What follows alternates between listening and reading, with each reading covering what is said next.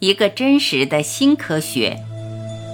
大家好，欢迎收听由张晚琪爱之声 FM 出品的《杨定一博士全部生命系列之头脑的东西》，作者杨定一博士，编者陈梦怡，播音张晚琪。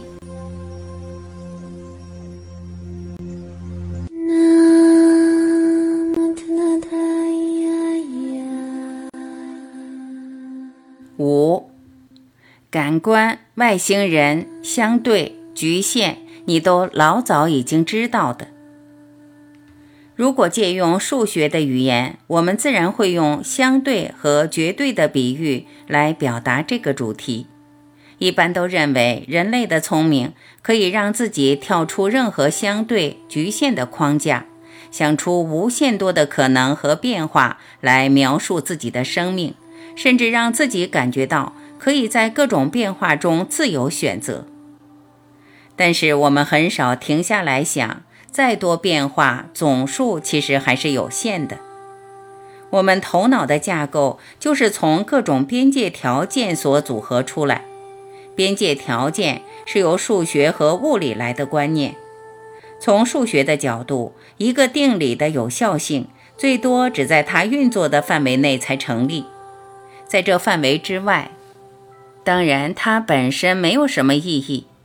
从物理的角度，每个东西都自然有一个边界，甚至就连浩瀚的宇宙都有一个边界。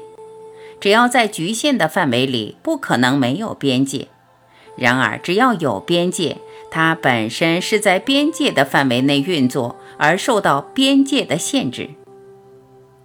我常常举一个实例。假如拿一个火箭从地球发射出去，将路径设定成直线，而且这路径上没有任何阻碍，它走到最后又会回到原点。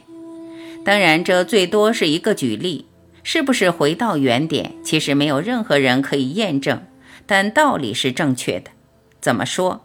假如物理学家所创出来的大霹雳理论是正确的，这个理论所强调的是。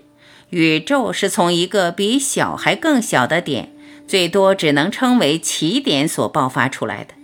也就这样子，经过这一百四十亿年，从一个点变成一个球，而沿着球形的轨迹不断膨胀，变成一个完整的宇宙。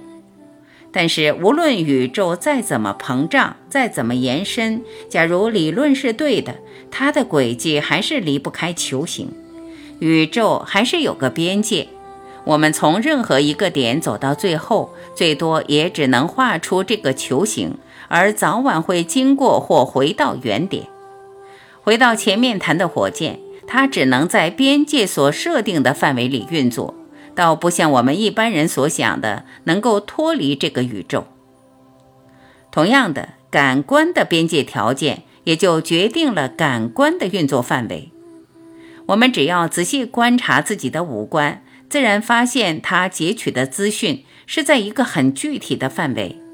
我以前也说过，我们的眼睛能看到的比鸟类更有限，而耳朵能听到的范围比海豚更窄，更别说鼻子远远不如狗敏锐。从取得资讯的一开始，我们自然已经被自己的感官限制。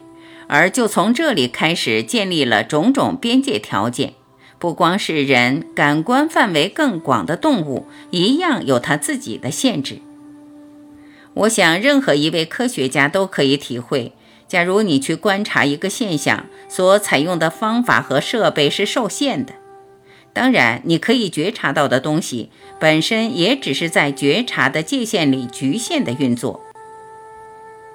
我也用过以下的比喻来表达这种观察的限制：假如有一个外星人，他可以看到比我们观察范围更广的能量谱，那么我们眼中看到的人和人、人和东西、人和动物、体和体之间的隔离，对他很可能是完全不存在的。他最多只是体会到一种渐层的变化。我们认为个体和个体之间是空间，但它很可能看得到彼此之间还有很多的连接。即使这些连接不那么具体，但所呈现的还是合一的。对他来说，我们每一个体不可能真正分开。这么一来，这个外星人对现实的认知会跟我们完全不一样，甚至可能是颠倒的。我在这里想强调的是，也许你还记得，即使这个外星人有一百个感官，而每一个感官的范围都比人类更广，但这一百个感官带来的现实还是一样的局限。就整体而言，还是不成比例。再怎么丰富的感知，对整体来说还是不成比例的小。即使有一百个甚至上千个感官在运作，它截取资讯还是透过一个比较的机制，而任何比较的方法本身离不开二元对立。感官本身是一种限制，是把整体限制到一个小范围才可以运作。这种运作本身就是受限的。反过来，如果用意识来涵括所有我们可以体会，甚至没办法体会到的现实，那么最多只能说，用我们局限相对的感官是可以触及到意识，但只能触及到一部分，甚至应该说是很小的一部分。透过头脑。无论效能多高的头脑，它本身可以认知的现实，最多也还是在一个相对局限的范围，对全部或一体来说完全没有代表性。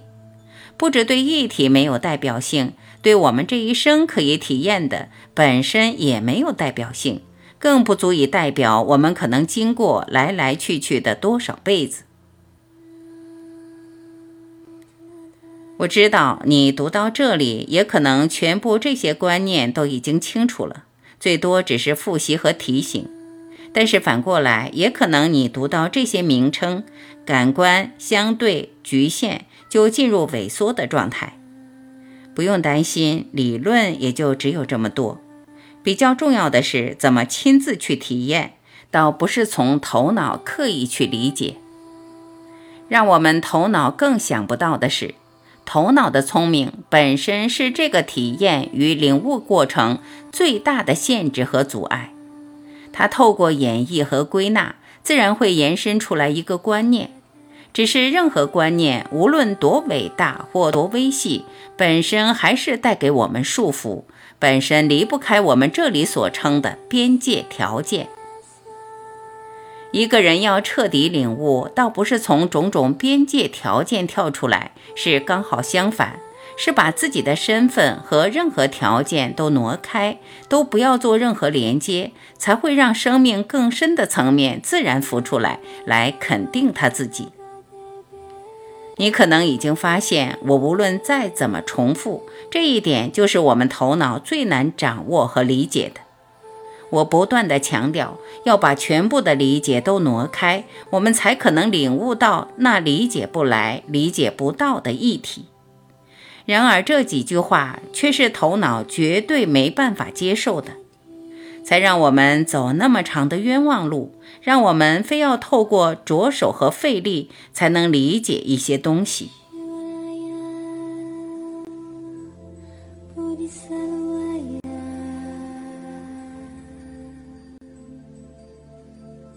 Mahasaya